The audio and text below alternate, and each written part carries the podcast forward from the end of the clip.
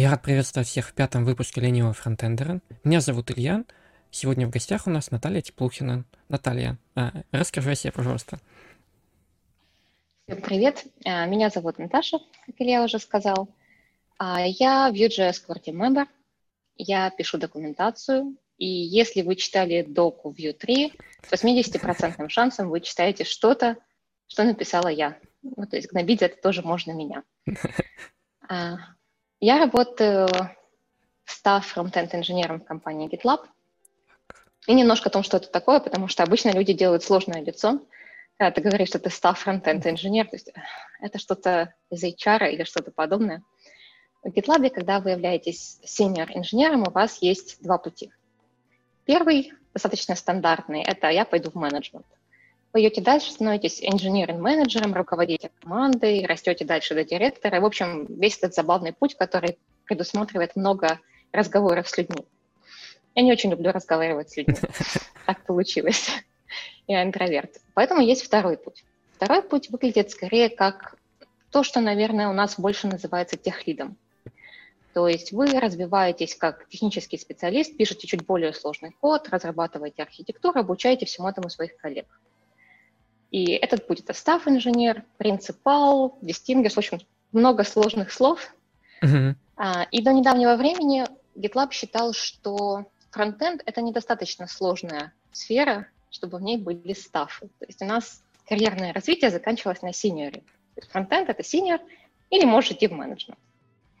А, через какое-то время все-таки поняли, что у нас фронтенд становится сложным, Uh-huh. И решили, что нужны стафы. В общем-то, я в GitLab была первым став фронтенд инженером.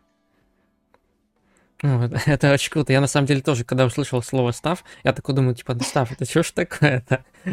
Так, ну тогда, соответственно, у меня будет первый вопрос, связанный, ну, немножко с, с GitLab, потому что, насколько я знаю, в GitLab все работают удаленно, да?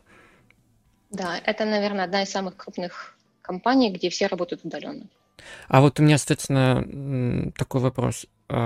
Когда ты выбирала работать удаленно или в офисе, что, что послужило ну, вот, в пользу удаленной работы? Как, как... На самом деле, очень крутой вопрос, потому что у меня вся карьера фронтенд-разработчика построена несколько нетипично. Во-первых, я свитчер. То есть я человек, который начал JavaScript заниматься достаточно поздно, после 30. Uh-huh. Если еще более конкретно, я начала заниматься JavaScript после декрета. А, до этого я была датабейс-администратором, и, соответственно, в декрете я работала уже удаленно. Опять же, из первопроходцев э, в своей, своей, у своего работодателя, это информагентство с достаточно замороченной системой безопасности, я была первым человеком, которому вообще разрешили работать удаленно. Через кучу всяких проблем, через там, VPN с какими-то дико ограниченными правами доступа, но разрешили. И, соответственно, когда я свичнулась, когда я начала учить JavaScript и так далее, и так далее, я очень не хотела в офис. Отчасти это еще было обусловлено тем, что в Киеве, немножко географии Киева для тех, кто там никогда не жил. Киев разделен рекой на две части, левый и правый берег. Правый – офисы, культурная жизнь, старый город и все остальное – левый – спальники. Я живу на левом, mm-hmm. жила на левом, сейчас я уже не в Киеве. Соответственно, на дорогу потратилось минимум полтора часа в одну сторону это очень много. И я с самого начала, когда еще учила JS, решила, что сразу буду работать удаленно. Сейчас, наверное, все разработчики, фронтенд-разработчики, которые это слушают, да, конечно, давай, удачи, устроиться тебе на удаленную позицию джуном. Но, знаешь, наверное, если бы я тогда сто- столько сидела в чатиках, в Телеграме, была так бы вовлечена в комьюнити, я бы даже не пробовала, я бы боялась. А поскольку я не знала примерно ничего, я такая, ну, я попробую, почему нет? И так получилось, что сразу же с первой работы джуном это была удаленка. Я была очень счастлива этому факту. Это была, конечно, куда более жесткая удаленка, чем у GitLab. Это было вот рабочее время, утренний стендап, то есть там вот рабочие часы. Uh-huh. В рабочие часы ты вот всячески обязан присутствовать за компом, работать. И тогда это было типичное агентство, достаточно мелкое, которое делало сайтики а WordPress, jQuery, uh-huh. куча всего, но отчасти работала с фреймворками. Благодаря этой работе я, собственно, наткнулась на тогда еще очень-очень молодой Vue.js. Вот. И уже после этого, меняя работу, я искала, опять же, сознательно удаленку. Следующая была а, польская фирма, тоже аутсорсинговая. И после этого уже был GitLab. И в GitLab я, собственно, пошла, зная, что у них строгая позиция удаленной работе, что у них все работают удаленно, что у них очень-очень классная культура этой самой удаленки. То есть у меня был очень осмысленный выбор удаленной работы. Понял, большое спасибо. А, ну вот у меня, соответственно, тогда несколько вопросов касательно этого. То есть, э, первый вопрос это ну, я, я вот вспоминаю себя, я тоже работаю постоянно на удаленке. У меня первая работа была в офисе, но она прошла не очень удачно, она была в моем родном городе. Вот, и, соответственно, да, с тех пор я работал только удаленно. И у меня вот такой вопрос, он на самом деле э, близок и мне в том числе, как не растерять свою квалификацию. То есть, когда ты джуниор, ты потихоньку учишься, учишься, что-то узнаешь, у тебя что-то начинает получаться, но когда ты ближе, бли, ближешься, к примеру, к планке ну, я назову ее middle, но это может быть просто какой-то средний уровень развития. Вот. А развитие потихоньку притормаживается, и ты не можешь понять, ты развиваешься или, или ты деградируешь. Вот как не растерять квалификацию на этом этапе? И как вот ты с, с этим живешь? Такой вопрос. Смотри, а, во-первых, когда я была медлом, я считаю, что мне повезло действительно повезло. Это была как раз вот та польская аутсорсинговая компания, и мне повезло в том плане, что у меня, мне достался ментор. Достался синьор, очень хороший разработчик, специализированный на ангуляре, не на Vue, потому что я разрабатывала там на ангуляре, который давал отличнейшие фидбэки, который много объяснял, но который не стеснялся учиться у меня тоже, потому что я знала Vue, он знал ангуляр. Вот. Как не растерять? Ты знаешь, наверное, для меня это еще было ключевым то, что начала потихоньку вовлекаться в open source community, в ту же разработку Vue. Uh-huh. Читать, как ни странно, те же чатики, телеграм-каналы, Южный Дискорд, кстати, где очень-очень много людей. И поначалу, когда ты это читаешь, ты понимаешь, что есть очень-очень сильно куда расти. Потому что ты читаешь вопросы и думаешь, господи боже, какая, какая же я глупая. Я могу ответить примерно на 5%. И ты начинаешь пытаться помогать хотя бы в этих 5% и читать то, что отвечают на другие вопросы. Я понимаю, что, как, насколько странно это звучит, да, читать чатик и вникать, но очень часто в чатиках отвечают на серьезные архитектурные проблемы. И уже читая, ты понимаешь, вырос ты или нет. То есть для меня это было показателем, когда через несколько лет, по-моему, прочитала тот же канал, когда, да, в принципе, сейчас могу поотвечать на все. Да, это тоже метрика, оно работало на отлично. А второе, на чем очень сильно росла, и уже в GitLab в том числе, это на код-ревью. И это не только те код-ревью, которые люди делают тебе. Само собой, да, то есть ты читаешь комментарии, видишь, что ты умеешь, что ты не умеешь, но и на тех код-ревью, которые ты делаешь сам. Uh-huh. Наверное, самый большой скачок в квалификации у меня был, когда я стала мейнтейнером GitLab, и в этот момент количество ревью очень увеличилось. И когда ты читаешь чужой код, думаешь, ух ты, а вот так, оказывается, можно было. Блин, как круто, я даже у себя не, не пыталась. Ты читаешь чужой код много-много раз и выхватываешь из него что-то полезное. То есть вот для меня это были такие не слабые источники, не самые традиционные, да, то есть можно слушать курсы и нужно, читать книги, все остальное. Но эти вот, наверное, источники были самыми горячими, то, что ты каждый день получаешь. Потому что курсы, это, конечно, здорово, но ты же не проходишь каждый день по новому курсу, правда? Ну да, и они на самом деле не так задерживаются в голове, как хотелось бы. Ну вот по поводу код-ревью я полностью согласен, что оно очень сильно помогает по-новому взглянуть на код, и особенно, да, когда э, ты пытаешься вникнуть в него. Ну, я на самом деле не очень хорош в open source, то есть я мало что в нем в него вкладывал. Но вот да, на код-ревью я именно подмечаю тот факт, что когда ты смотришь код и пытаешься в него вникнуть, это очень заставляет мозг как-то шевелиться, как-то работать. Вот, да. Ну, а следующим, наверное, вопросом, вытекающим из предыдущих, будет, а, что было сложнее всего на удаленке? То есть какие аспекты удаленки а, заведомо хуже, чем в офисе? Ну, если работа в офисе, соответственно, была такая.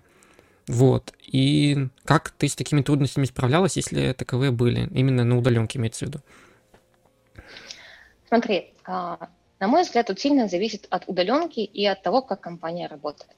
Потому что многие, наверное, с карантином столкнулись с тем, что компания ушла на удаленку, и я слышала много жалоб на эту тему. Это хуже, это хуже, чем все, это хуже. Дело в том, что удаленка, она требует других процессов. А многие этого не понимают и пытаются на удаленке работать так же, как они работали в офисе. Это не работает. Я не зря вспомнила своего первого удаленного работодателя и вот эти часы у компьютера. Этот момент на удаленке был хуже, потому что когда от тебя требуется какое-то время обязательно просиживать у компьютера и предполагается, что ты будешь готов ответить в течение какого-то очень маленького отрезка времени, да, на любой пинг, это создает сильный стресс ты, грубо говоря, боишься пойти приготовить обед, потому что технически вообще-то твой обед не предусмотрен. В отличие от офиса, где ты сказал, я пошел обедать, все окей. Ну, это Всем своеобразная син- синхронная, синхронная обработка задач. Именно так. Синхронная коммуникация на удаленке – одна из больших ошибок. Там же у первого работодателя было очень популярным созваниваться по любому поводу, без предупреждения. То есть вот ты сидишь, там, тебя пингуют, типа, давай быстренько обсудим быстренько звонок. И так 6-7 раз за день. Ну да, это нервирует. Это было вот очень стрессово для меня. То есть, да, я многому научилась, но в процессе я начала понимать, что как-то это, наверное, немножко неправильно, когда ты э, в середине дня боишься там, выйти на улицу минут на 15, потому что а ведь тебя же могут пинговать и так далее, а вдруг в телефон не придет уведомление и так далее, и так далее. Это было очень нервно.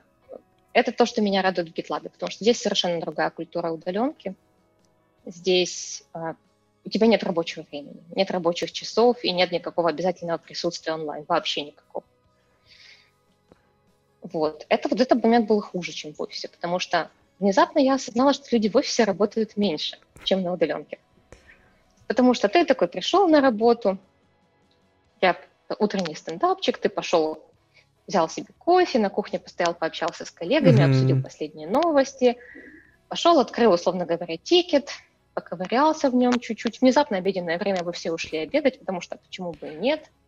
И последний час где-то вот перед уходом домой ты уже сидишь такой, ну как-то начинать большую таску уже времени нет особо, там тесты допишу, поковыряюсь в базе и так далее, и так далее.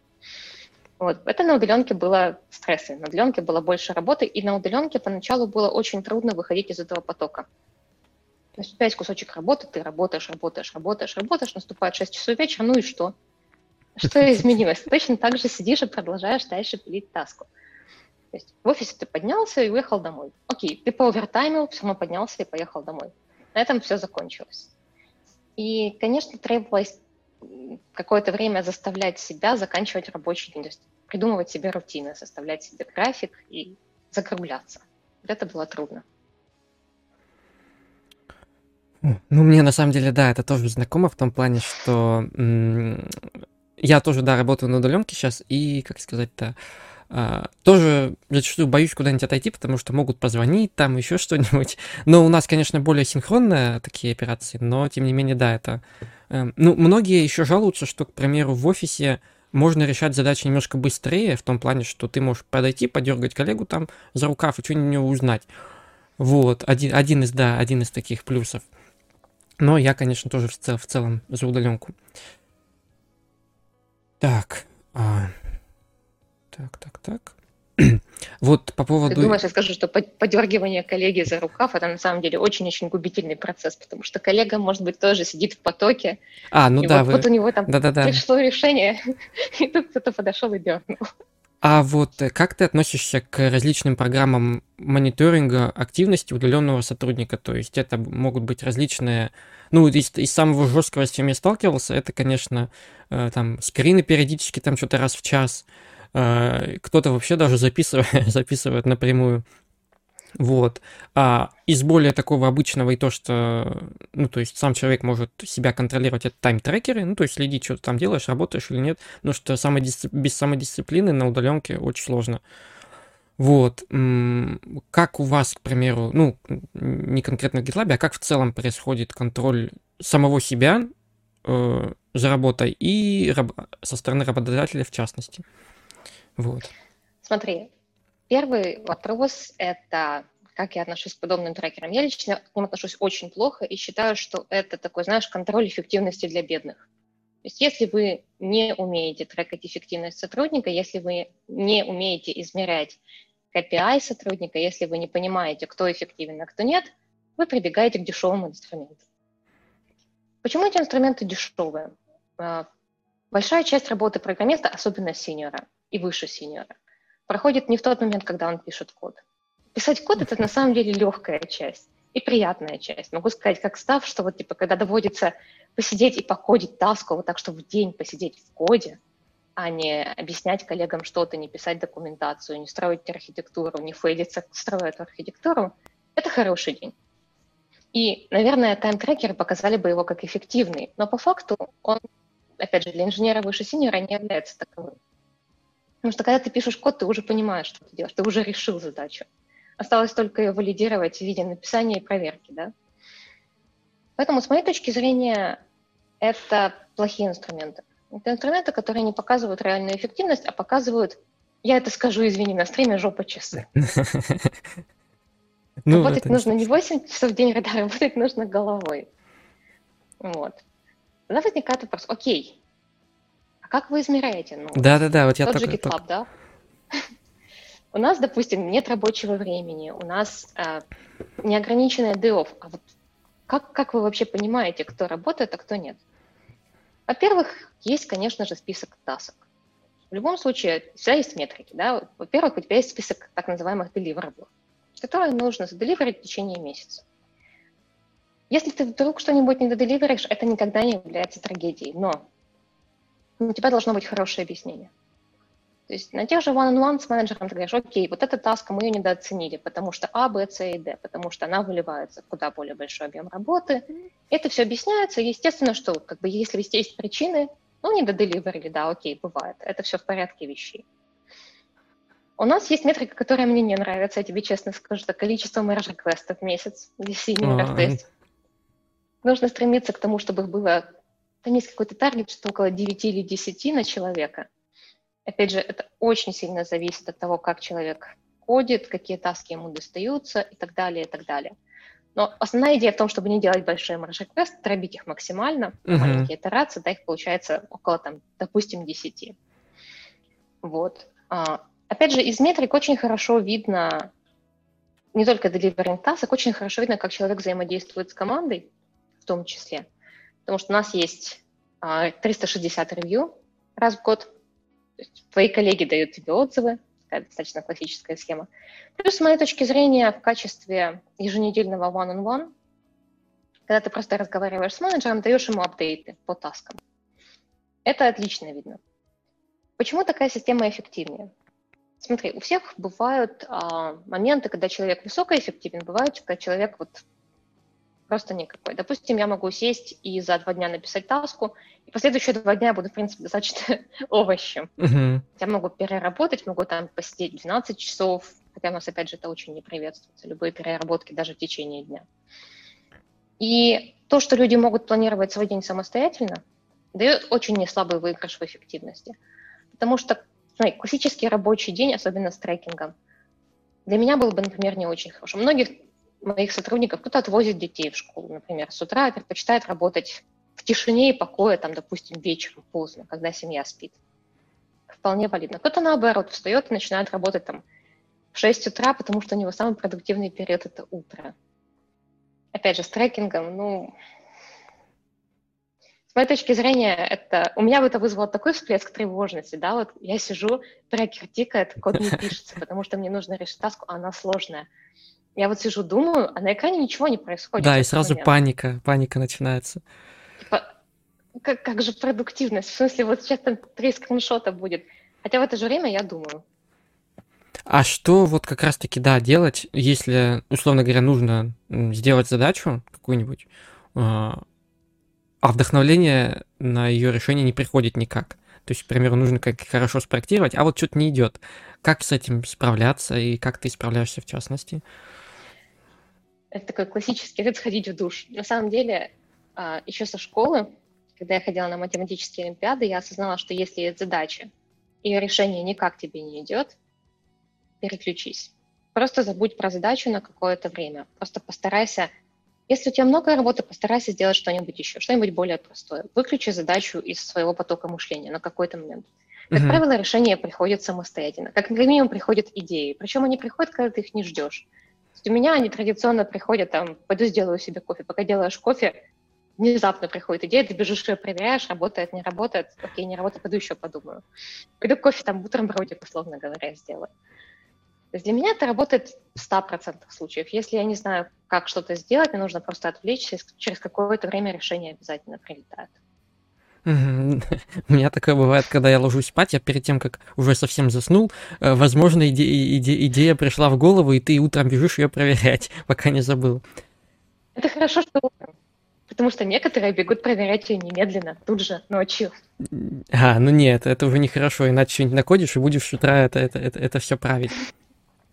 Ну, мы тогда потихоньку приближаемся к непосредственно теме, теме нашего этого э, доклада, а именно про work-life balance, то есть именно как с учетом того, что человек работает, по сути, там же, где он живет, условно говоря, дом, ну, в основном, вот, и как именно балансировать между тем, а, между жизнью и, и работой. Вот, тут еще, конечно, нужно уточнить, что является работой, это то, что ты там делаешь именно на работе, не вообще, к примеру, там, open source, к примеру, это работа или нет, тут непонятно.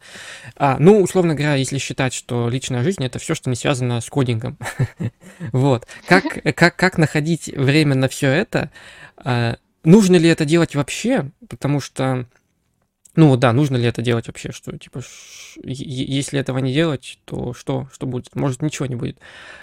А, вот, соответственно, как ты думаешь, стоит ли вообще этим заниматься? ну, типа, разделять э, работу, там, личную жизнь, если работа все идет хорошо, там, э, зачем, к примеру, там, в лес хотеть гулять или еще что-нибудь такое? Вот. Отличный вопрос, на самом деле. Хорошо бы было его начать с шерингом экрана. Я не буду сейчас шарить, потому что это рабочий чат. Но буквально в э, четверг, в пятницу у нас был выходной у всей компании, в четверг а, на стендапе, а стендап у нас асинхронный, как mm-hmm. все остальное, то есть тебя бот в чатике опрашивает, задает тебе четыре вопроса, ты на них отвечаешь. И вот у бота есть прекрасный вопрос, типа, have you done something outside of work? Это самый сложный вопрос. Это очень, его можно пропустить, действительно очень сложный вопрос. И вот в четверг у меня было как-то такое усталое состояние после недели, что я честно написала, типа, does outside of work exist?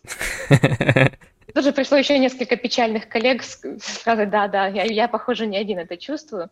Ну, естественно, тут же настораживаются менеджеры, потому что у нас э, очень стараются предотвращать выгорание. Так вот, возвращаясь к вопросу. Я не, не ответила про тайм-трекеры, это, кстати, было зря, потому что GitLab не заставляет трекать вообще ничего. На тебя смотрят на результаты твоих деливераблов, насколько ты... Есть еще OKR отдельно для ставок, но это своя тема. Но у меня стоит трекер, который называется Rescue Time. Стоит он, естественно, для собственных целей, как ты говорила, самодисциплина uh-huh. и все остальное. Только у меня он стоит а, с целью, которая противоположна его основной задаче. Основная цель Rescue Time – убедиться, что ты работаешь достаточное количество времени. Да? То есть там не меньше пяти эффективных часов в день, условно говоря. Ну, и эффективно он меряет по приложениям. То есть там VS Code, localhost, а, еще что-нибудь, там GitLab. Uh-huh. У меня резкий тайм стоит с одной простой целью. Если я вижу, что у меня несколько дней подряд больше 6 часов эффективного времени, это, это значит, пора выключиться. Какое-то время. Что заканчивается это обычно нехорошо. Заканчивается это фразой «Does outside of work exist?» Да, э, на самом деле знакомый трекер, он у меня тоже стоит. А вот если у тебя наступил такой момент, когда ты понимаешь, что нужно, да, переключиться, а что для тебя является переключением? Ну, я имею в виду в общем, то есть не какие-то частности, а в общем, ну это там, например, не знаю, погулять там, не знаю, погулять куда-нибудь, выйти или, не знаю, почитать книжку, почитать чатик, возможно. Чатик, безусловно, включается в это все, но для меня действительно очень хорошо работает выйти куда-нибудь, то есть прогулки это вот то, что мне иногда приходится заставлять себя делать, потому что, блин, как лень выходить, хотя погода здесь отличная, на всякий случай скажу, что я живу в Амстердаме сейчас, Здесь очень тепло, сравним, сравнительно с Украиной. Поэтому отмазки типа снег высотой 20 сантиметров выходить никуда не хочется, вообще не получается продавать. То есть, типа, нет, за окном солнышко, тепло, летает попугай, да, здесь летает попугай, кстати. О, попугай, ничего себе. Да, как-то для Амстердама Первая мысль, что вроде бы ты еще ничего не употребил из местных не, Неожиданно. Да, попугай уже есть. Вот. То есть прогулки работают на 100%. На 100%. У меня, кстати, с этой целью, чтобы переключиться от работы, как мы говорим, у меня на столе то есть, два компа. У меня есть MacBook, за которым я работаю. Uh-huh. Здесь рабочие активности, здесь все репозитории, здесь VS Code. Есть PC. На PC даже VS Code не стоит. Иногда все-таки я открываю там код Sandbox, особенно если сижу в чатике, мне хочется ответить на вопрос быстро. То есть я создаю Sandbox, и такая, ну вот так вот. Новые кода там нет, то есть там нет IDE, там Сколько я помню, у меня там даже нода не установлена. Знаешь, так, типа, вот, вот жестко нет. То есть если ты за компом, ты за компом. За компом ты развлекаешься. Ты сидишь, играешь в игры, смотришь, в принципе, все что угодно, от Netflix до каких-нибудь роликов на Ютубе, играешь, снова играешь в игры, читаешь и тому подобное. То есть у меня вот цель на выходные, одна из основных, это закрыть лэптоп и не открывать его. Не всегда получается, но очень-очень хочется, и по большей части я стараюсь этого придерживаться, потому что за выходные очень желательно хорошо восстановиться, потому что с понедельника начинается там, ты просыпаешься, у тебя уже 40 писем в почте, да, новый что австралийские коллеги проснулись раньше тебя, и они уже пишут. Вот, то есть прогулки, да, время с семьей тоже отчасти, да, поскольку у меня есть ребенок, это как бы одна из необходимых вещей.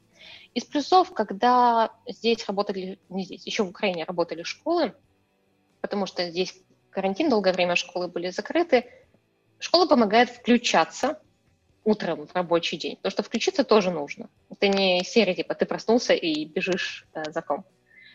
То есть отвез ребенка в школу, окей, рабочий день начался, сразу садишься за комп, и все прекрасно. Это вот очень хорошо работало в плане начала рабочего дня. Своеобразный, вот. своеобразный а, ритуал, да?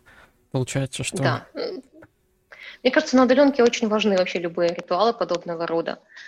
И если ты, например, не можешь включиться, например, не можешь включиться в работу, помогают те же помидорки в качестве ритуала. 25 минут ты уж всяко можешь поработать, а потом 5 минут отдохнешь, потом еще 25 и еще 25, и как-то уже пошло-поехало. Точно так же и выключиться. Очень желательно иметь вечером какой-то ритуал, хотя бы ужин. Самый простой, да, ты пошел ужинать, все, закрыл комп и забыл. И очень желательно при этом там, не реагировать на уведомления в чатиках, не реагировать да, на рабочие да, да. письма. Этого я, не, этого я не умею, честно скажу. Потому что они приходят мне на телефон, и если я вижу что-нибудь, что там вызывает немедленную реакцию, я все-таки стремлюсь как-то ответить. Уже, может быть, не кодить, но хотя бы ответить на вопрос. И там слаки и так далее. Опять же, есть коллеги, которые живут по североамериканскому времени. И у них тогда тоже возникают срочные вопросы по правилам компании я на этот срочный вопрос должен ответить следующим утром, но иногда все-таки ты это нарушаешь. И это нехорошо, потому что это в конечном итоге приводит к состоянию типа я даже не могу сказать, что ты выгораешь или смертельно устаешь, но появляется ощущение, когда работа становится слишком важной. Как начинаешь остро реагировать на рабочие проблемы, острее, чем нужно. То есть, эм, давай приведу какой-нибудь пример, чтобы это было не голословно. Вот банальный пример.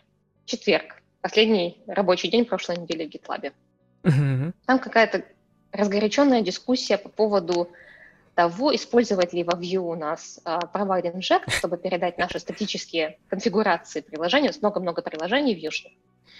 И в них мы передаем при создании такие вещи, как там, например, путь, по которому будут uh, отправляться API-запросы, или какие-то там типа грубо говоря, ID issue на странице, то, что никогда не будет меняться, потому что передается сервер дата атрибутами. Uh-huh. И вот у нас возник спор, как обычно, споры о серьезных вещах возникают редко. Возник спор, передавать это пропсами или провайдом же. Дичайшее ломание копий в течение нескольких месяцев. И в какой-то момент меня очень утомил тот факт, что они ссылаются на доку View, где сказано, что Provide Inject используется только для плагинов. Это уже давно неправда. Это нужно было давно убрать, это обсуждалось внутри команды, как бы это но она висела и висела, как техдолг. Потому что мы писали документацию тройки, а зайти в доку двойки, убрать это творник, времени не хватало. Я такая, блин, как вы достали? Окей, хорошо. Раскрыла доку, убрала наконец этот творник, радостно. И обязательно найдется человек, который напишет тебе в конце рабочего дня.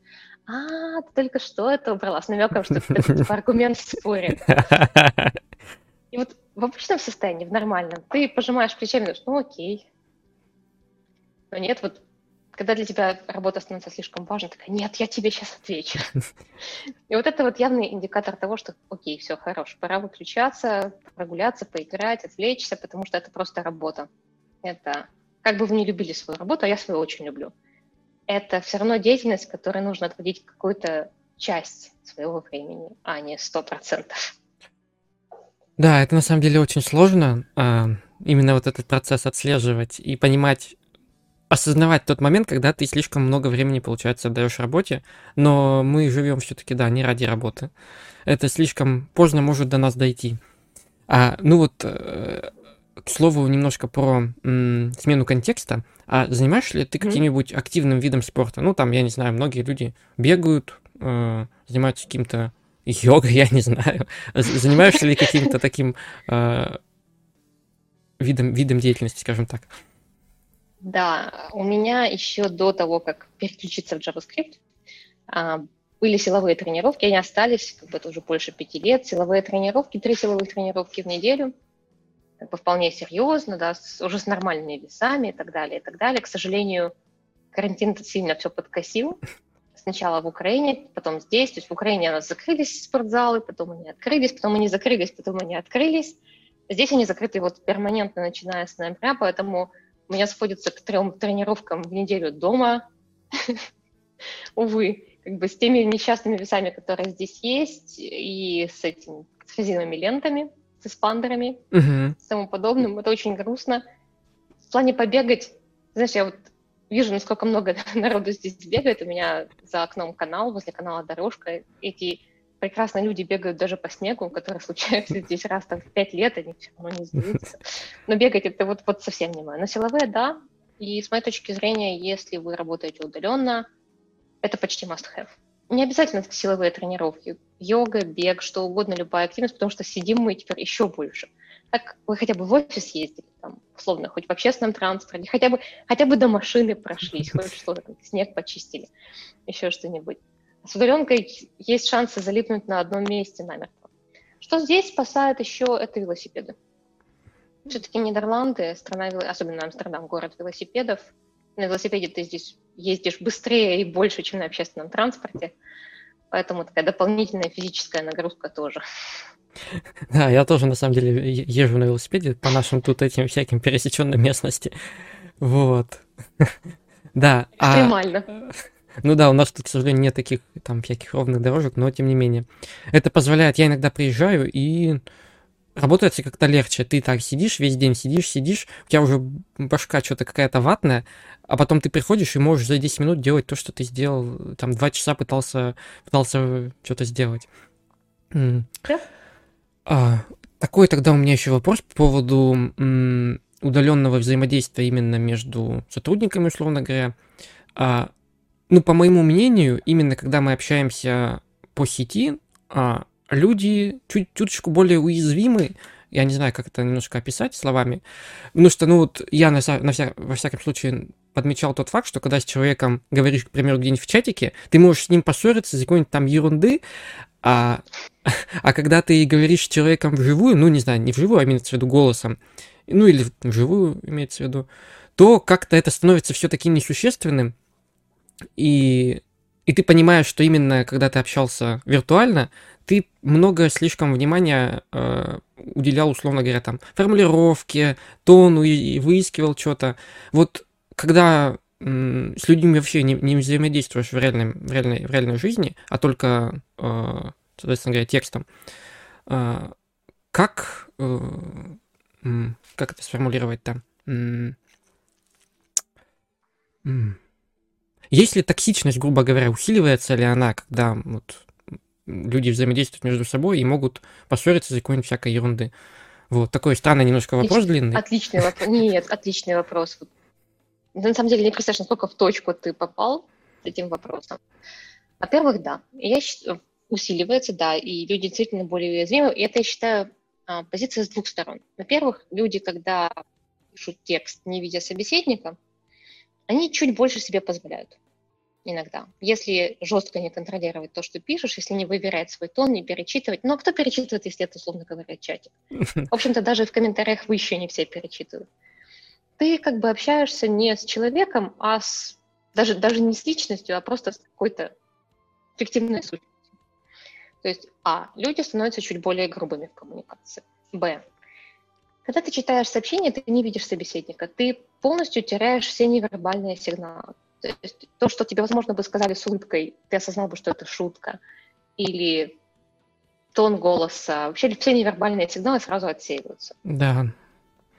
И, к сожалению, когда ты читаешь исключительно смысл, есть та тенденция, что то, что человек вкладывал в сообщение, и то, что человек, его собеседник, прочитал в сообщении, это две большие разницы.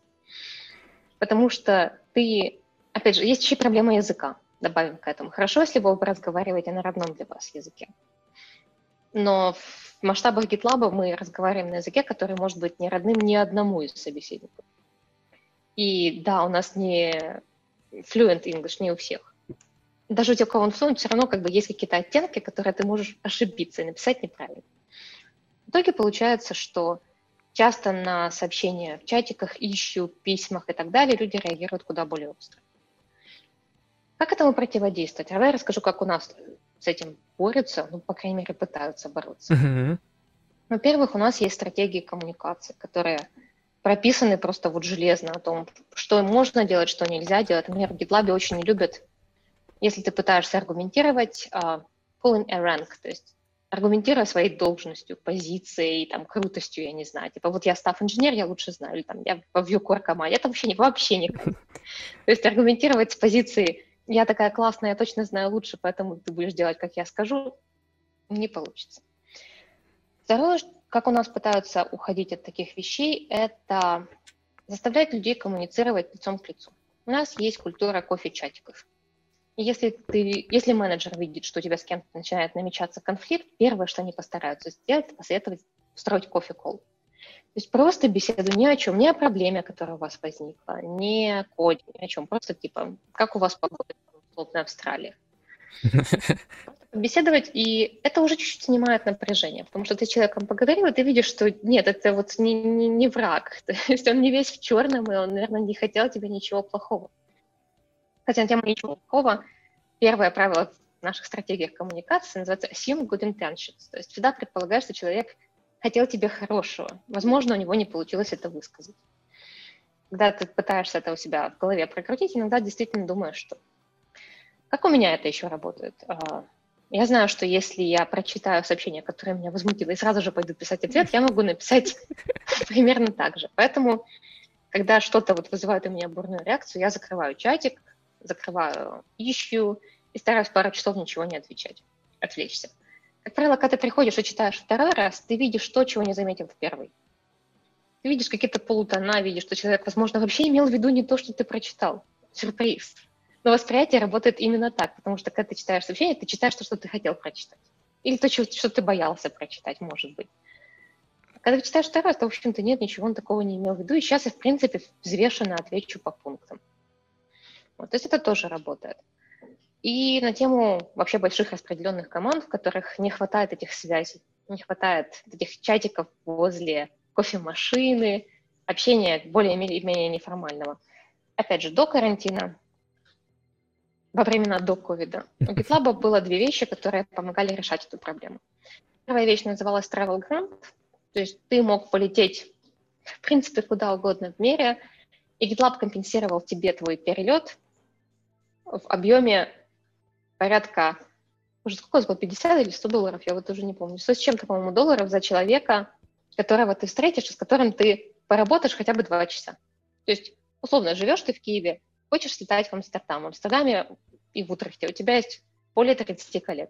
Конечно, со всеми ты не встретишься, но если ты прилетишь в coworking day, шансы встретить там 10 человек и с ними пообщаться есть. Считай, слетал бесплатно. Уже здорово. Да, это хорошее. Это помогало строить любые горизонтальные связи с людьми, да, даже не обязательно из того же фронтенд департамента. А вторая вещь, которая у нас была, и которую очень жалею, которая не состоялась в прошлом году, это GitLab Contribute. Это когда собирают всю компанию в одном месте. Ой, и это... вы общаетесь в течение недели. А как, а как так много людей? Такой... Как так много людей можно собрать? Очень трудно. Наш контрибьют, на котором я была, был в 2019 году в Новом Орлеане. Нас собралось около 600 человек, тогда еще GitLab был чуть-чуть меньше. И мы просто снимали половину отеля или чуть больше половины отеля. Брендировали его под GitLab, и, в общем, выходишь из себя из номера как коллег. Это было очень весело, на самом деле, и как бы очень-очень хочется, чтобы это еще раз повторилось, потому что есть куча людей, с которыми ты работаешь, общаешься, с которыми хотелось бы поговорить вживую, но да, но, как бы, увы. но никак, да.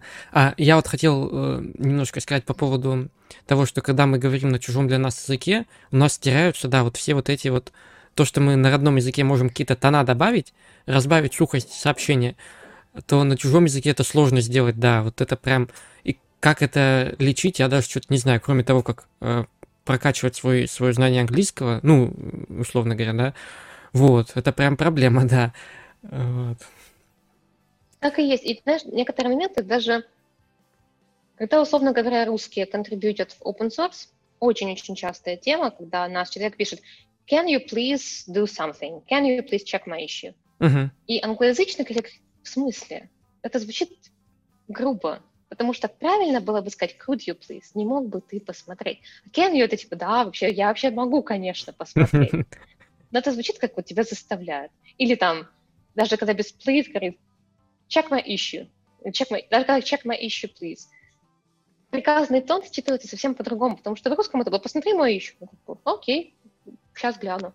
В английском это типа ну вот да. Ты я... мне приказываешь или мне кажется, да? Как раз про это. Особенно если это англоязычный человек именно, вот, то это да, это прям проблема. Кстати, у нас тут есть вопросы из чата.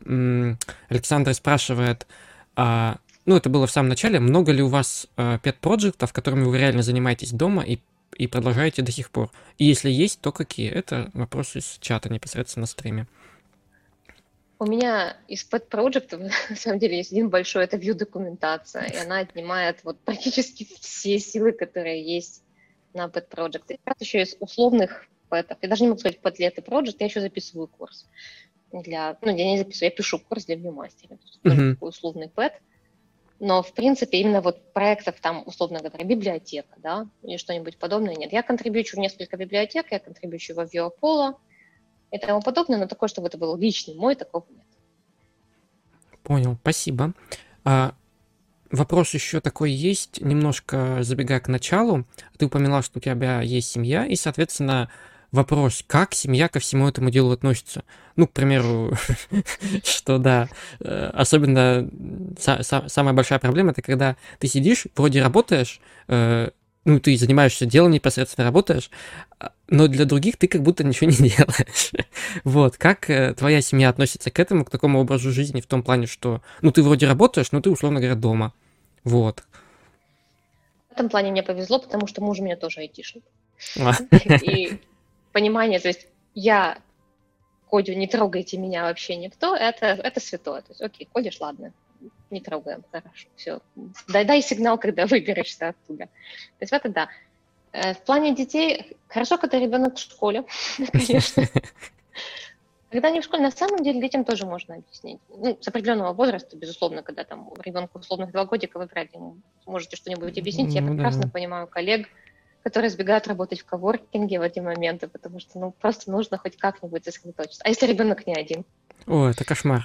Я, я представляю этот ад чуть-чуть, и я понимаю, насколько трудно должно быть работать людям с маленькими детьми. Я работала, это, это тоже был ад, вот, но когда мой ребенок был маленький, работа еще не требовала такой сосредоточенности, как сейчас. Вот сейчас он уже, в принципе, все понимает, и даже сейчас, когда мы записываем подкаст, то здесь, правда, окей, час, пожалуйста, меня вообще не трогать окей, окей, и не шуметь, и не шуметь. Это, это очень хорошо, на самом деле, как, когда понимают люди, что вот ты работаешь, все, тебя не, тебя, тебя не отвлекай. Вот, да. А... а в целом, в целом семья, на самом деле, только радуется удаленке, потому что, как ни крути, при удаленке ты проводишь с ними больше времени.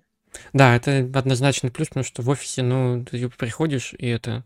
Редко видишь даже семью-то, условно говоря, это очень плохо. А вот э, тогда вопрос э, к слову о том, что было какое-то время тяжело, когда ребенок был маленький. А как, э, ну вот, когда, условно говоря, есть много работы, и еще какие-то семейные дела есть, не, при, не приходит ли выгорание, условно говоря, от работы, ну, то, что нужно много там делать, сям, стресс, условно говоря. Вот. Не приходилось ли выгорать, условно говоря, в таком в таком режиме. Вот. Прошу прощения за, за, за, за тавтологию, я постоянно повторил одно и то же слово. Ничего. На самом деле было выгорание, но было обусловлено еще другими причинами, потому что в прошлом году э, так получилось, что у меня было много конференций, на которых я выступала.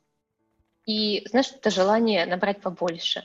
Неумение говорить «нет» отчасти. То тебе предлагают на конференцию слетать, такая, да, и туда тоже полечу, и сюда полечу, и, и еще куда-нибудь обязательно слетаю. Ты в итоге набираешь кучу всего. Вот кучу, и потом в итоге ты летишь в одно место, в другое, в третье, в пятое, возвращаешься, по ходу ты всего работаешь, потому что не хотелось брать дилов, и ведь ты же тоже молодец и работаешь. Плюс контрибьютишь, плюс все остальное, и у меня в итоге наступил момент, когда я, по-моему, отказалась от всего, от типа, всех любых новых конференций, какое-то время просто делала вот абсолютный минимум.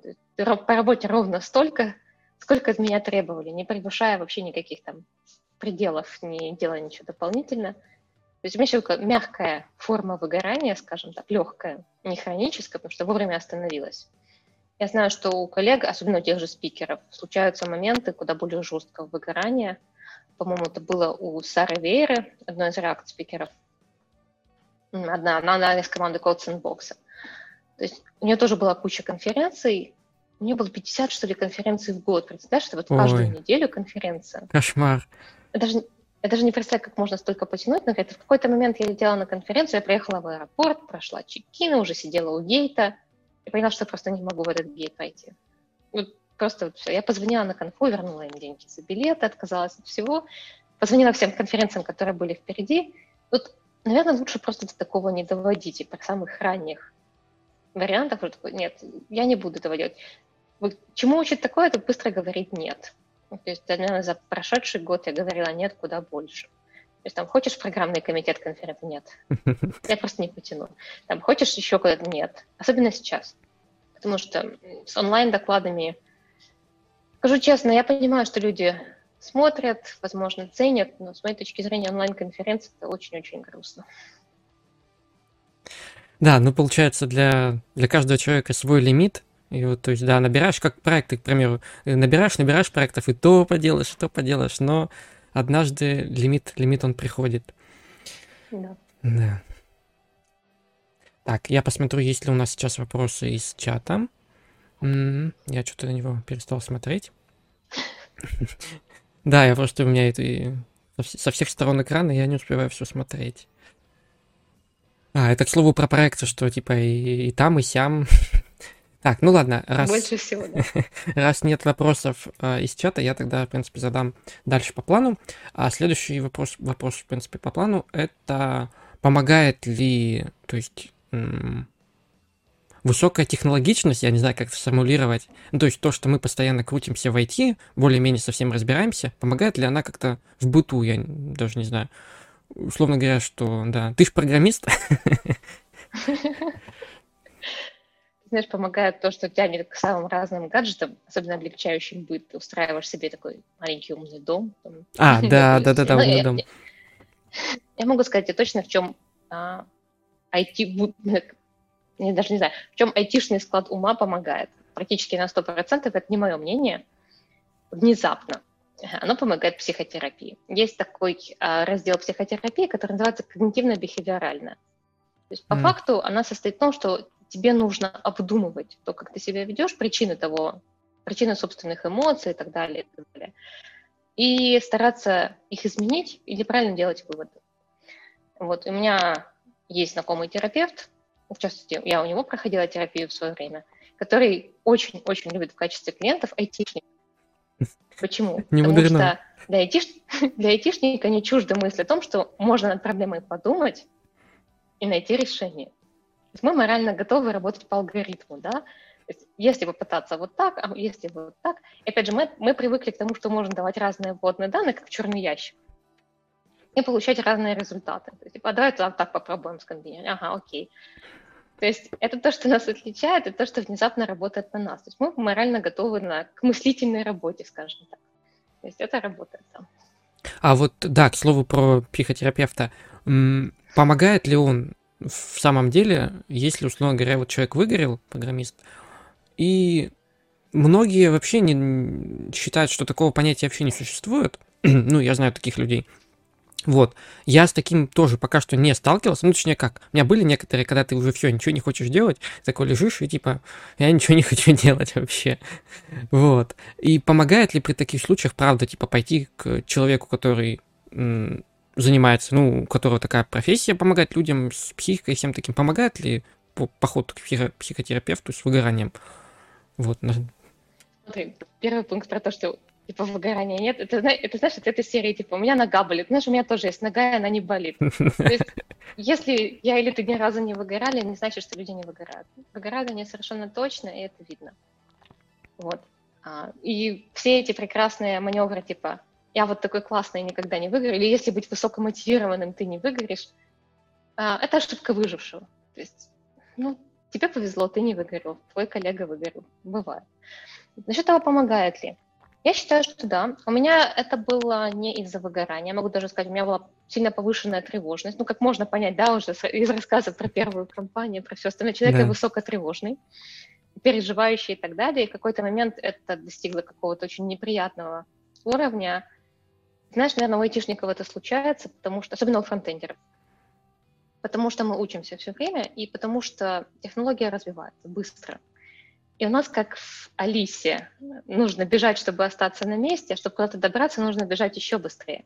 Да. В какой-то момент начинаешь думать, достаточно ли быстро я бегу? А что, если нет? А что, если вот я отстаю? Что, если все бегут быстрее меня? Это отчасти корень синдрома самозванца тоже и всего остального. Вот могу сказать, что с этим психотерапевт помогает вообще на отлично. У меня был этот тревожный, у меня был страх выступления на конференциях после этого, уже после успешных выступлений, хочу сказать. И вот могу сказать, что когнитивно-бихевиоральная терапия с такими запросами, типа вот выгорел, не могу работать, не хочу, или там боюсь всего, все вокруг такие успешные, а я такой лузер, это у меня тоже есть, можете не сомневаться. С этим помогает вообще очень здорово. То есть, с моей точки зрения, даже сам вопрос, он люди, которые ставят под сомнение психотерапию. Допустим, если у вас случится аппендицит, вы же не будете сами себе проводить операцию, Ну нет, нет, конечно, да. Вот. А почему серьезная проблема? Психика ломается точно так же, как ломается физическое здоровье. Почему же мы пытаемся сами пофиксить собственную психику? Я думаю, просто перестань нервничать. Ну да, посиди, нога срастется. Да, я понял. А, у нас есть вопросы в ча- э, из чатика. Так, если он есть. Вот, да, он, к слову, как раз-таки про то, что у нас во фронтенде все слишком быстро движется. К примеру, ты только начал писать в проекте на Next, условно говоря, который типа с Legacy там что-то переписывал, а уже вышел э, вид. Я надеюсь, я правильно произнес. Не нужно его потрогать, потрогать его, потыкать, а ты не успеваешь. Вот, и, соответственно, вопрос в чате такой. А есть ли какие-то советы по совмещению работы и дополнительного обучения? Тут, я полагаю, вопрос в том, чтобы, типа, работать, ну, то, что ты знаешь, и вместе с тем не терять своего... М- не, не выпасть из потока фронтенд э, новинок. Да-да-да, всяких этих новинок. Вот, какие есть там всякие советы? С моей, точ... с моей точки зрения, с того, как я учу новое для себя, во-первых, самое главное, постарайтесь не просто учить все подряд, да, типа новое что-то, вы там, я не знаю, React хуки появились, Vue Composition API, а теперь еще вид – теперь же давайте еще что-нибудь дернем. Нужно все-таки ограничивать эту область, с моей, опять же, точки зрения. То есть учить за раз больше, чем одну-две вещи невозможно. Особенно на качественном уровне. И опять же, старайтесь выбрать то, что с вашей точки зрения будет вам полезно. Сейчас будет каминг -аут. Я не пробовала вид. Вот я О. пишу документацию, да, я не пробовала вид, честно, потому что Сейчас у меня задача другая. Сейчас у меня задача там досконально покопаться во Vue SSR, которым я тоже работала очень мало, потому что как почти все, кто работал с сервер-сайт рендерингом во Vue, работала с Next.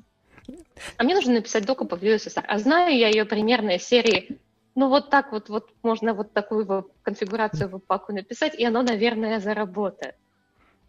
Это, это, это прям... Фоне... Э, э, это прям жиза, да. Ну, то есть жизненная ситуация насчет того, что СССР. Я вот тоже постоянно то на Накте, то там еще что-нибудь. И Авайт вроде весь такой крутой, быстрый, и хочешь его потрогать, а по-моему даже м, документации по как это сказать-то, чтобы сконнектить Vue SSR с Вайтом, фу, ты с вид. Да, она есть, но только она в голове, в голове у Эвана. Вот, да. По-моему, там где-то у него был пример, который позволяет, ну, потыкать это дело. Но вот я тоже до него что-то не дошел. Так, давайте я посмотрю, есть ли у нас еще вопросы. так, вопросов у нас нет, но это, видимо, потому что никто не скинул ссылку в основной чат. И это и не, не, не так много. У нас сейчас 21 зритель на трансляции. Спасибо всему, всем 21 зрителям за то, что они смотрят. Да, и тут... А, тут что еще пишут? А, пишут... Так, пишут привет из чатика, да. Я, соответственно, тоже это передаю. А, ну, у нас, в принципе, осталось всего лишь пара вопросов из, так сказать, основной секции. Это довольно банальные вопросы, но, мне кажется, будет э, не лишним на них ответить. Первый вопрос это кем, кем ты видишь себя через пять лет? Ну, это такой банальный вопрос, а, но тем не менее. На самом деле хороший вопрос, потому что раньше бы сказала, ну, не знаю, и так далее, и так далее. То есть мне очень хочется расти дальше. У нас как называется как индивидуальному контрибьютору, индивидуал контрибьютору, то есть став, принципал, вот это вот все. И, опять же, комминг на ближайшие пять лет Теперь у меня несколько определенные планы, потому что я переехала как работник компании, виза у меня, соответственно, рабочая. Поэтому, скорее всего, с вероятностью 90%, я все еще буду работать в GitLab, чтобы остаться здесь. Потому что если я сменю компанию, у меня есть определенные требования, да, как бы к новому работодателю, чтобы, опять же, остаться здесь с рабочей визой. Uh-huh. Скорее всего, через 5 лет я буду в GitLab принципалом или distinguished, как пойдет. В принципе, достав у меня получилось достаточно быстро вырасти, так что посмотрим, как будет. А, самый главный вопрос. Продолжишь ли ты писать документацию к Vue? Знаешь, сейчас мне даже особо деваться некуда, потому что как так получилось, что у нас числится 4 человека в команде Доки, а пишет сейчас один, то есть я и один внешний контрибьютор, за что ему большое спасибо. Человек очень-очень активно контрибьютит, он большой молодец. Поэтому бросать доку вью возможностей нет. Да, это на самом деле э, очень рад, потому что документация прекрасная. Тут сложно что-то сказать. Спасибо. Так, ну и у нас последний вопрос из такой основной секции. Дальше будет такой небольшой автоп. Вопрос э, звучит следующим образом. А что ты будешь делать, когда, условно говоря, а, ну, будешь на пенсии, я не знаю, по годам или по ощущениям, а, есть ли у тебя план на, на этот срок, и как ты себя ощущаешь, когда это время придет? Вот такой немножко немножко печальный вопрос, потому что, ну что, да. Ты знаешь, давай определим, пенсия, она с одной стороны, а, мне кажется, что мне еще долго будет интересно заниматься кодингом, плюс есть куча вещей, которых я не знаю даже во фронтенде, не говоря уже о том, что можно переключиться на что-нибудь другое. Можно, например, изучить Ruby, такая печальная гитлабовская шутка, потому что у нас бэк на Ruby на рельсах. Вот, нет, ни за что. Вот, вот Ruby я точно не буду учить, даже на пенсии. Ни за что. Извините, рубисты. Вот. Скорее всего, это вот будет время, если мне еще захочется кодить, потому что предполагаю, что сегодня будет очень не скоро. Скорее всего, это будет момент для этих самых пэт-проектов. То есть сделать что-нибудь интересное и полезное.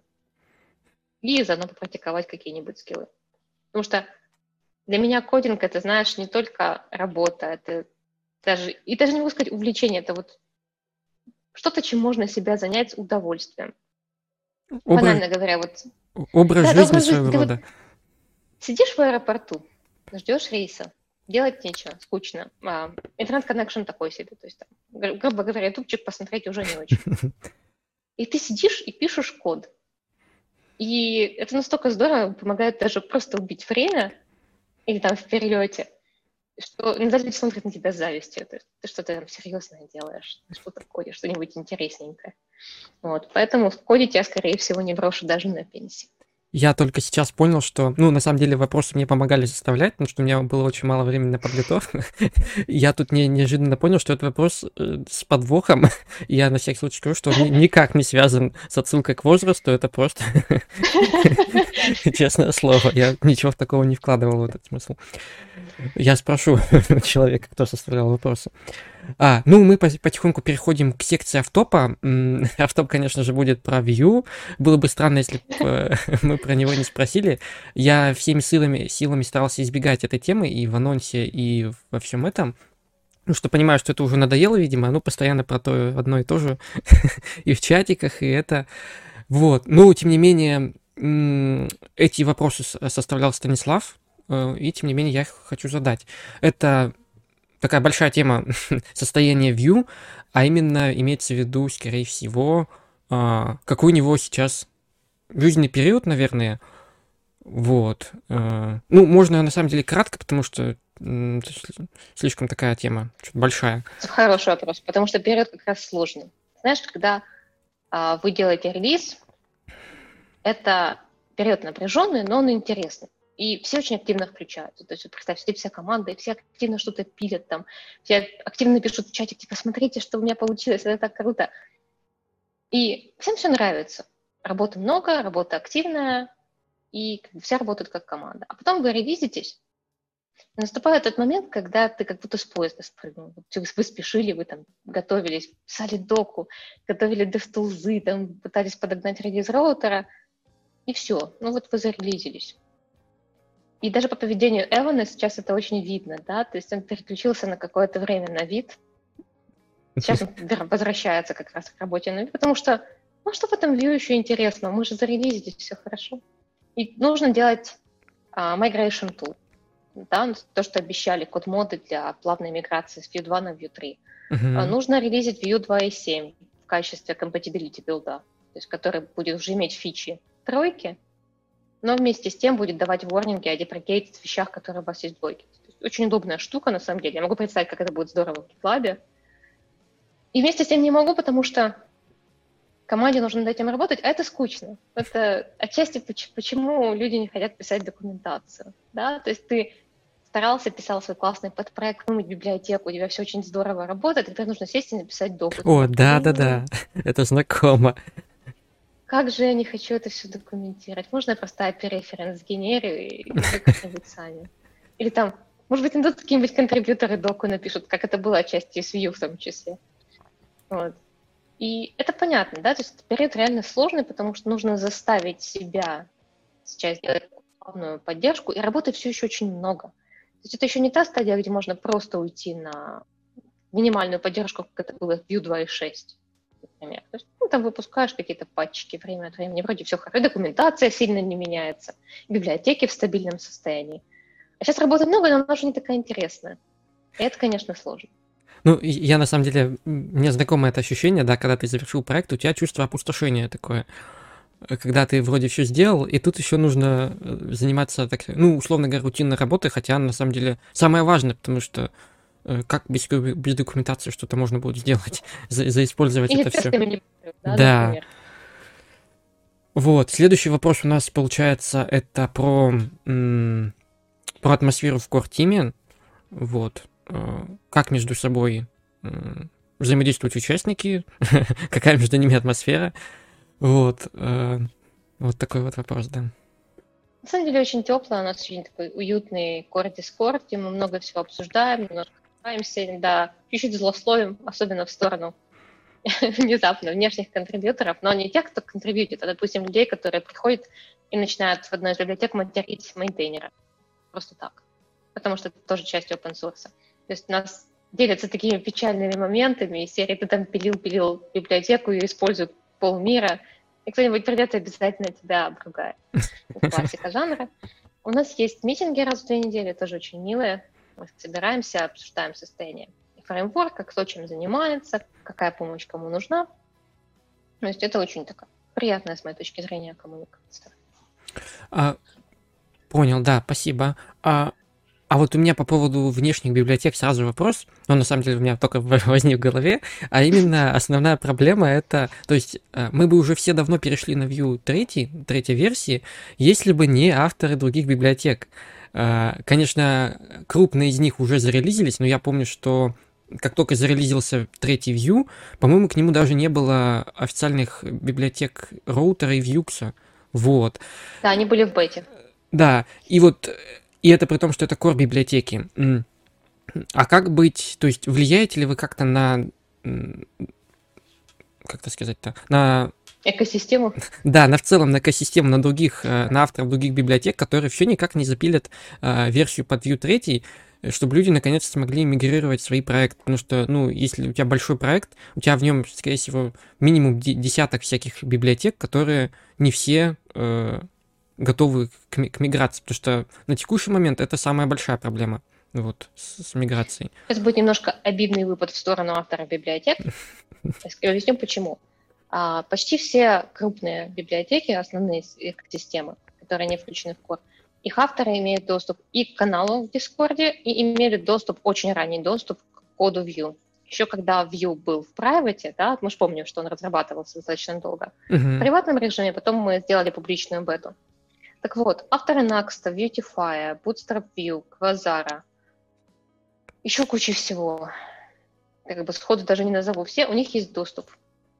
У них есть доступ к коду, и был доступ к коду и у них есть возможность задавать вопросы команде.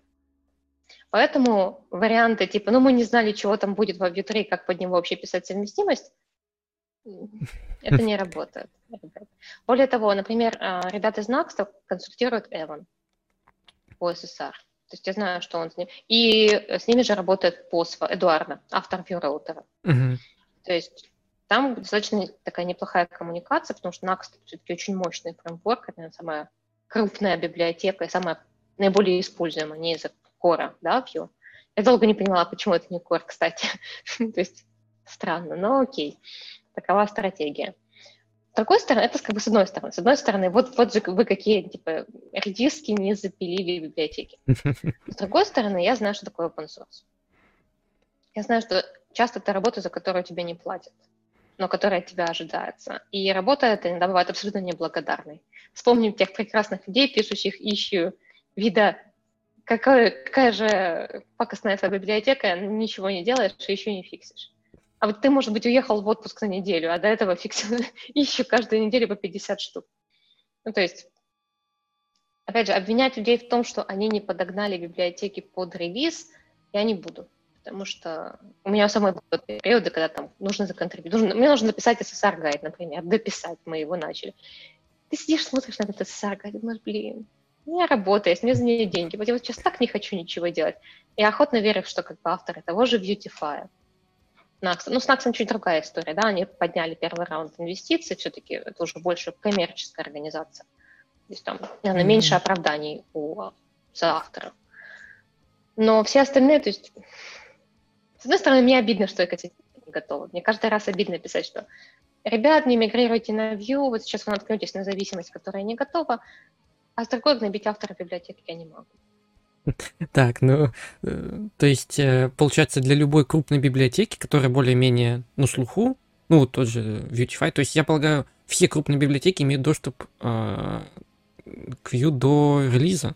Хм, то есть мы смело можем называть их ленивыми фронтендерами. Подкаст нашим, подстать нашему подкасту. Спасибо за информацию. Я на самом деле не знал, что у них типа есть доступ заранее. Вот. Был, да, у всех. Более того, если у тебя библиотека, ты вот очень хочешь ее доделать, а доступа у тебя нет, можно просто написать команде. И с вероятностью 99% тебе просто дадут доступ. Так делали ребята из Beautify. Сначала доступ был только у их основного лидера, Джона Лейдера, он попросил доступ там еще для троих человек, и им дали без вопросов.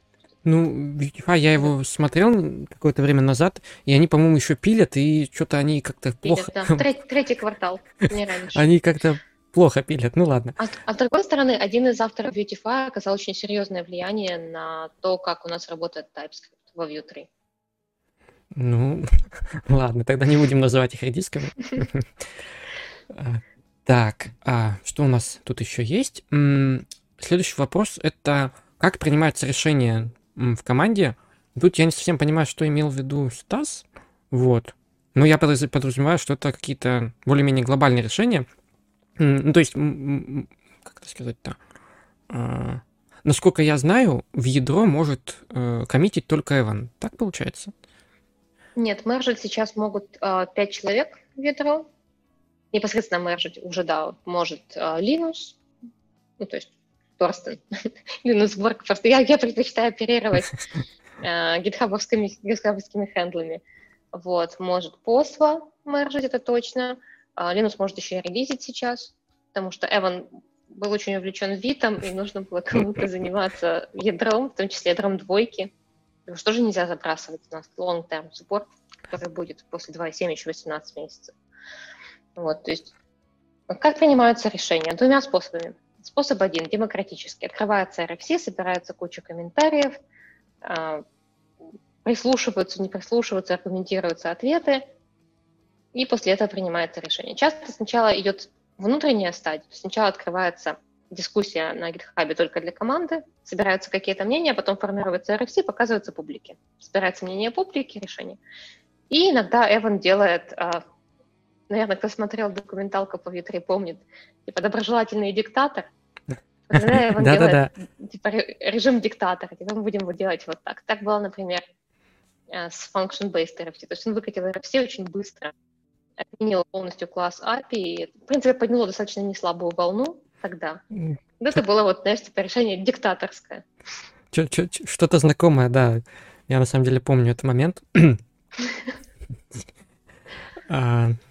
Так, ну то есть получается, что сейчас, условно говоря, Vue могут поддерживать без Эвана. Да, сейчас точно. И, кстати, одним из людей, который очень хорошо знает и в случае, если Эвана, условно говоря, сожрет тиранозавр, помню, была такая статья, что если тиранозавр съест Эвана Ю, э, как ни странно, сможет поддерживать не только Core команда, а ядро очень хорошо знает Себастьян Шипен, один из авторов Накста. Угу, да, я, я знаю. А просто один, один такой из аргументов, на самом деле, против использования Vue в целом, это то, что, то, что один человек, на одном человеке, грубо говоря, держится вся, вся разработка. Ну, в всяком случае. Сейчас уже нет. Да, вот Сейчас уже нет. полгода назад мы где-то с коллегой это обсуждали. Вот, к примеру, тот же React поддерживает большая компания, соответственно, Angular тоже. Вот. И при выборе нового фреймворка это может быть аргументом против, но раз, э, раз теперь это уже может делать, ну, типа, команда, это очень хорошо. А, так, у нас вопрос из чатика. вопрос следующего рода.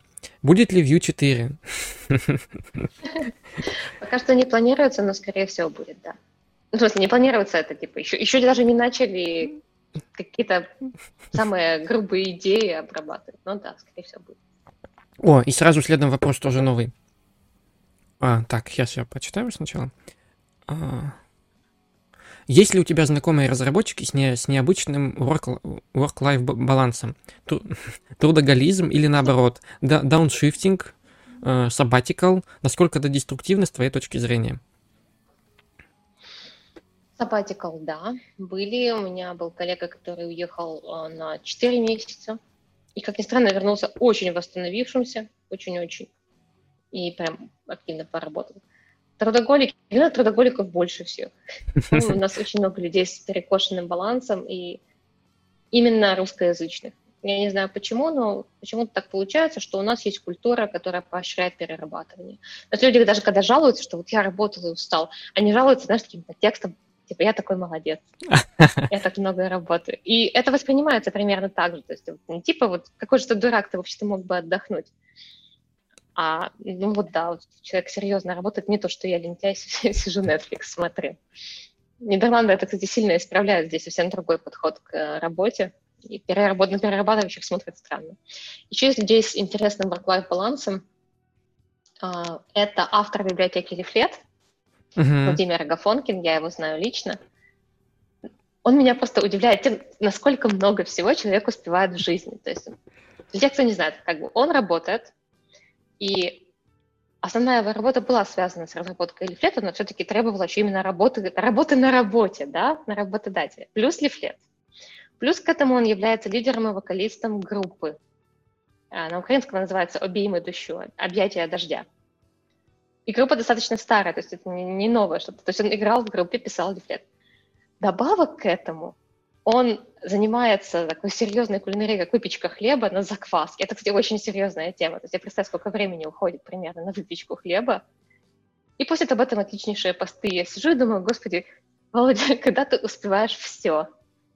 Вот это, вот это как бы человек, с которым, наверное, было бы тоже интересно поговорить о work-life балансе. Да, это довольно любопытно. А что он отвечает, когда у него спрашиваешь, типа, как ты все успеваешь? Философски. Типа, а, я не успеваю. Примерно так же. Как ты все успеваешь? Я не успеваю. Да, на самом деле понимаю. Так, что у нас есть? У нас, по-моему, был небольшой баг. небольшой баг. Странно, что никто не написал. Uh, ну ладно, я, я сейчас уже все починил. А, так, у нас еще есть вопрос. Есть вопрос Вот, да, по поводу документации. И у меня тоже к нему будет небольшое дополнение. Во-первых, как валидируются переводы документации. Ну, то есть, э, условно говоря, к вам пришел переводчик, условно говоря, русскоязычный, перевел что-то, как вы валидируете, то есть, во-первых, кому нужно первым писать, типа, проверь там мой merge request, что это такое, э, как вы смотрите все это дело, как проверяете, и как понимаете, что вот это можно замерзнуть, а вот, типа, ну нафиг тебя. Смотри, переводы, они внешние. Переводы, они не в репозитории документации. Это внешний репозиторий с внешними же доменами. Поэтому некоторые из них а, на некоторых из них работает команда. Японские китайские переводы делаются участниками команды, например. Русские я отчасти валидирую, насколько могу, но это совсем не типа давайте мержи, давайте. Просто когда я его читаю и как бы вникаю. То, что мержится в CLI, например, по Vue CLI, там я валидирую переводы, меня просто пингуют. Типа, посмотреть uh-huh. мержить. Что нужно сделать, когда вы хотите, чтобы перевод появился? У нас есть в репозитории документации прикрепленное ищу. Приходите в нее, говорите, я вот хочу переводить на хинди, условно говоря. Если перевода на хинди все еще нет, вы говорите, окей, хорошо, переводи. Люди переводят в своем репозитории, линк нигде не появляется. Что мы делаем? Мы создаем, как раз сейчас, кстати, на это есть pull request, документацию, страничку, на которой мы следим, сколько комитов в репозитории доков было за последние 90 дней. Это важно, потому что даже если мы не можем валидировать, что люди перевели это правильно, мы можем хотя бы валидировать тот факт, что они следят за переводом и обновляют его, потому что дока меняется постоянно. Я знаю, что, например, японские переводчики, у них GitHub Action, который просто любой комит в репозитории документации создает issue у них, и они ее закрывают. Таким образом, они отслеживают все изменения в документацию. Вот. Сама валидация как таковая не происходит. То есть я не буду... Ну да, в принципе, натыкаюсь на неточности, я могу написать переводчикам, просто вот, даже не создавая ищу. Но валидировать то, что перевод сделан правильно, мы не можем. У нас просто нет людей, которые разговаривают на всех языках, на которые переводят цедока. А я правильно понял, что для русского языка, получается, только тебя можно попинговать в репозитории? Типа, вот мы переводим, или как? или, или не только? А, почему? Как бы Хотя нет, сейчас, сейчас уже да, сейчас уже только меня. У нас было еще два русскоязычных контрибьютора. Сейчас они в том разделе, который называется Эмеритик, как бы выпускники. То есть они какое-то время контрибьютили, потом устали немножко контрибьютить и какое-то время приостановились. Да, то есть у нас вот вот я, я просто немножко в курсе, как э, что там с э, переводом для если на русской дока для нового Vue 3. Вот, там раньше была команда целая, которая, в принципе, собралась. Translation Gang, да? Да, да, да, изначально перевела все это дело, и отчасти именно качественная документация и повлияла на популярность Vue, в том числе в русскоязычном сегменте. Вот. Но, насколько я знаю сейчас, Сейчас из э, этой команды остался только один человек, который переводит. Алекс. Да, Алекс, он самый, да. А, он там переводит, насколько я знаю, как только началось все это дело, он начал переводить. Uh, у, у меня есть команда по переводу доки Next, у нас там очень вяло текущее состояние, вот, и, и люди, которые переводили, переводят потихонечку, там, там мерш квестов мало, вот, они, собственно говоря, изъявляли желание поучаствовать в переводе третьей доки View. Но изъявить желание делать это немножко разные вещи. Я тоже изъявлял Ой, да. желание, да, изъявлял желание, но так у меня руки до нее и не дошли, потому что, ну, что-то нет, перебор. Вот, и получается, что основная команда никак не, а, как это сказать-то, поощряет ли, грубо говоря, если перевода не будет, соответствующего синхронизированного, то типа, ну, не будет и не будет. Так получается. То есть команда основная Vue никак... Получается, да, получается, да, потому что у нас просто нет ресурсов переводить. Мы не можем гарантировать то, что мы переведем. Это вот тяжелая, серьезная работа. Мы стараемся, как, бы, как мы можем поощрять переводчика? Мы стараемся их размещать в комьюнити-партнерах, да, то есть давать им какой-то recognition, как uh-huh. признание. Но больше мы предложить не можем почти ничего, к сожалению. Да, очень жаль будет, если это... Просто сейчас, да, с переводом третьей, третьей версии, получается, там один человек, вот. Да. И он успевает еще и контрибьютить в основную доку. У нас иногда находит ошибки, опечатки и делает да. маленькие pull requests. Он, да. по-моему, еще переводит View Internationalization, доку? Какой-то он там И говорит... CLI. И, точно CLI, да, потому что я вижу его pull реквесты в CLI. Как он это все успевает? Это, это на самом деле поразительно. Хороший work-life баланс или нехороший, зависит.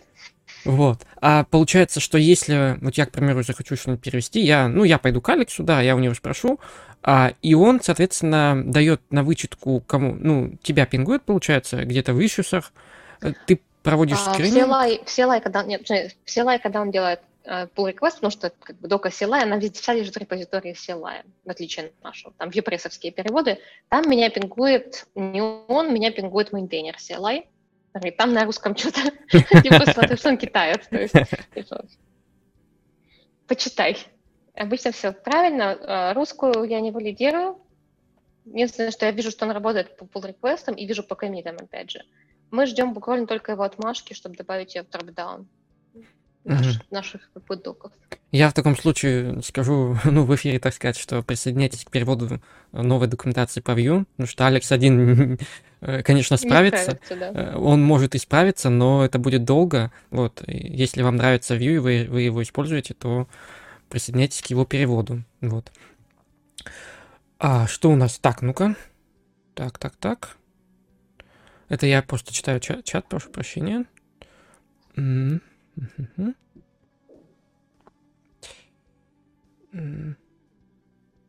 А, вот вопрос, да. Зачем, по-твоему, успевать больше? Связано ли это с какими-то целями, страхом упустить возможность или просто есть потребность во впечатлениях? Почему не сидеть ровно, делая минимум для проживания? Ну, это, видимо, вопрос, к слову, про развитие в целом. Типа, зачем развиваться, если можно просто работать? И...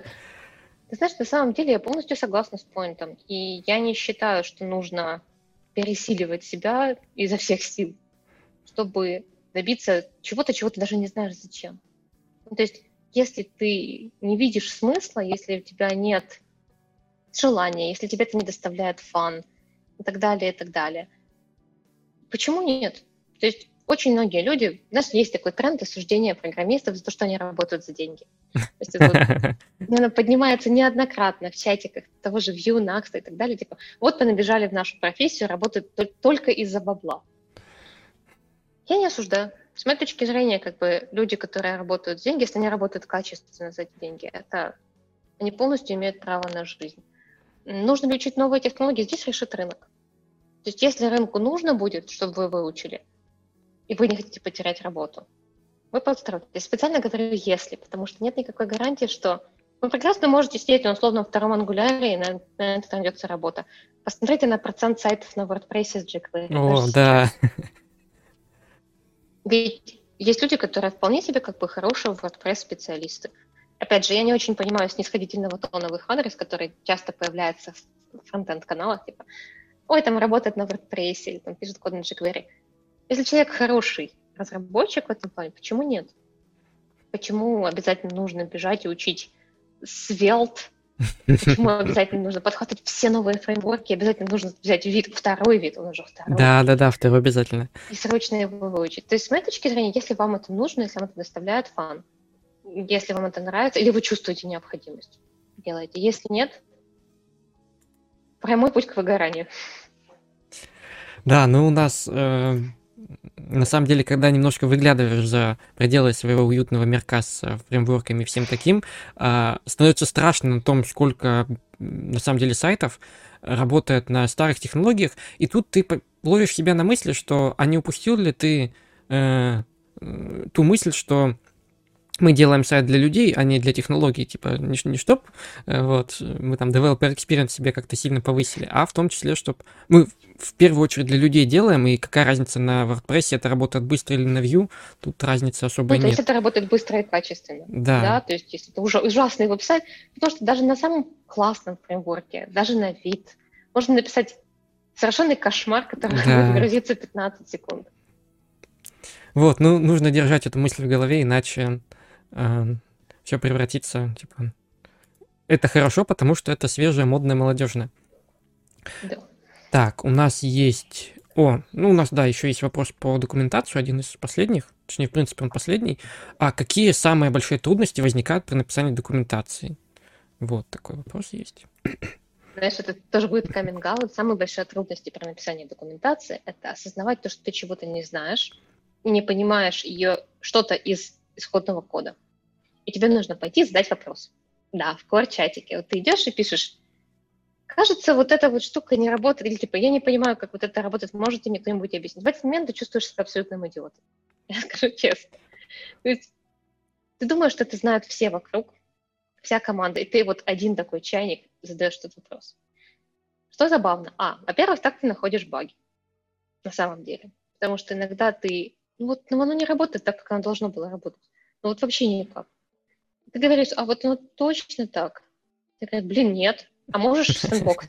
Набрасываешь, типа, да, да, мы это исправим. Так было исправлено куча багов в директивах, например. Я пока документировала директивы, по-моему, 7 или 8 репортов сделала. Второе, тоже смешно. Когда ты идешь и говоришь, ребят, я не понимаю, как работает суспенс. Вот я не понимаю. Я читала, типа, на, наши, типа, исходники, читала документ, я до сих пор не понимаю. И после приходит еще пять человек из команды, когда я тоже ничего не понял. Это очень мило, потому что дает тебе понять, что ты не такой глупый, как ты думаешь. Иногда нужны разъяснения. Но это правда очень сложно. Даже задать вопрос, как бы признаться, что ты вот такой вот чайник, тебе нужно написать доку, это сложно. Но тебе нужно его задать, потому что ты являешься мостиком между исходным кодом и разработчиком, который будет это читать. Если ты это не поймешь и не объяснишь, то как бы... А если разработчики... Скорее всего, э, э, если разработчики не читают после такого, э, такой-то, то это вдвойне обидно. Ой, у меня, у меня был об этом мем в основном uh, в Vue.js Club, это прям вот мем, который я позволила себе один раз запостить, достаточно злобный. Я обычно стараюсь избегать такой токсичности. Это мем, на котором рисована симпатичная анимешная девочка и надпись «А документацию мы читаем жопой». Это вот оно, потому что люди часто не читают доку. А, вот, кстати, я на, на секунду задумался. Я правильно понимаю, что ты код не пишешь в основную, ну, там, в ядро или пишу еще? На, пишу на совсем немножко. Пишу на совсем немножко, достаточно небольшие фиксы делаю. А как тогда, ну, то есть, если ты не пишешь код, ну, условно говоря, не, не основной код, который ты написал, условно говоря, является view, как можно вообще понять без документации, а, что делает э, фреймворк или иная фича? Это же довольно сложно, это прям даже не знаю. Несколько вещей. А, во-первых, код а, Source View, особенно сейчас, достаточно неплохо закомментирован, и принцип очень понятно написан. Если а. его просто читать, сюрприз, если вы читаете Source View, там хорошие имена переменных, там достаточно грамотно структурированный код. В доке, во-первых, в Source двойки все было хуже, честно. Хуже, и костылей было больше. Сейчас комментарии, тесты второй тест, юнит-тест. Когда читаешь юнит-тест, ты примерно понимаешь, какие кейсы, что должно покрывать и как оно должно работать. Ну, в общем-то, для чего мы и пишем юнит-тест. Да, да, да. И вопросы. У Vue есть интересный тренд, что иногда у нас documentation-driven API. То есть если что-то очень сложно объяснить в документации, ты не можешь это никак вывернуть. Чаще всего это либо плохой API, либо это нужно переписать потому что что-то непонятное людям, оно, как правило, не жизнеспособно. Такая вещь, одна из таких вещей осталась а, в нашем API, в, в тройке. Я ее терпеть не могу. Она... Я четыре раза переписывала на нее доку, и до сих пор мне не нравится, как она написана. И я не понимаю, зачем она нужна по сей день. Я могу сказать, что это, это а, кастомные модификаторы на V-модель. Я не знаю, зачем нужны кастомные модификаторы на V-модель. Хоть убейте. Ну, я обычно это довольно редко использую. То есть Такое ощущение, что это было написано под Beautify. На Beautify нужны были кастомные модификаторы. Зачем мне вот... Есть stream, есть lazy, есть number. Какой кастомный модификатор может мне понадобиться и зачем, особенно учитывая, что его нельзя сделать глобальным. Я не могу написать кастомный глобальный модификатор. Я пишу его для одного компонента. Одного компонента. А, а что говорят разработчики непосредственно? Надо. Я когда спорила, ну, нас Beautify попросил, мы это включили, вообще это понадобится. Я говорю, ну, я не понимаю, зачем это может понадобиться. Я могу написать даже валидный кейс, потому что от этого переименовываются все параметры дочернего компонента, переименовываются пропсы дочернего компонента, переименовываются в модификатор. Ладно, окей. Так, это а... вот то, что не э, я услышал, что вот про Beautify, то есть получается, что автор крупной библиотеки может оказать э, влияние на появление каких-то фич в библиотеку, правильно? Мне кажется, это правильно. Да, мне кажется, это правильно, потому что у этой библиотеки есть юзер-база. Они просто так популярны. И какие-то вещи, которые нужны Next, но не ломают, естественно, функциональность фреймворка, да, то есть кастомные модификаторы в модели это же дополнительная фича. Не хочешь, не используй. Они uh-huh. ничего не меняют. Типа, ну окей, включить. То есть если какая-то мажорная библиотека использует какие-то вещи, они ей нужны, мне кажется, их имеет смысл включать. Скажу, что это работает очень ограниченно. Ну, во Vue это работает. Например, если вы хотите чего-то большего, например, когда мы что пытались сделать класс-based API, а, команда Vue коммуницировала с командой TypeScript в Microsoft. Мы пытались спросить, нельзя ли сделать кастомный плагинчик, который нам был нужен и так далее для тайпкастинга. И нам сразу сказали, типа, нет. Типа, если для вас сделаем, потом придет React. Ну, типа, да.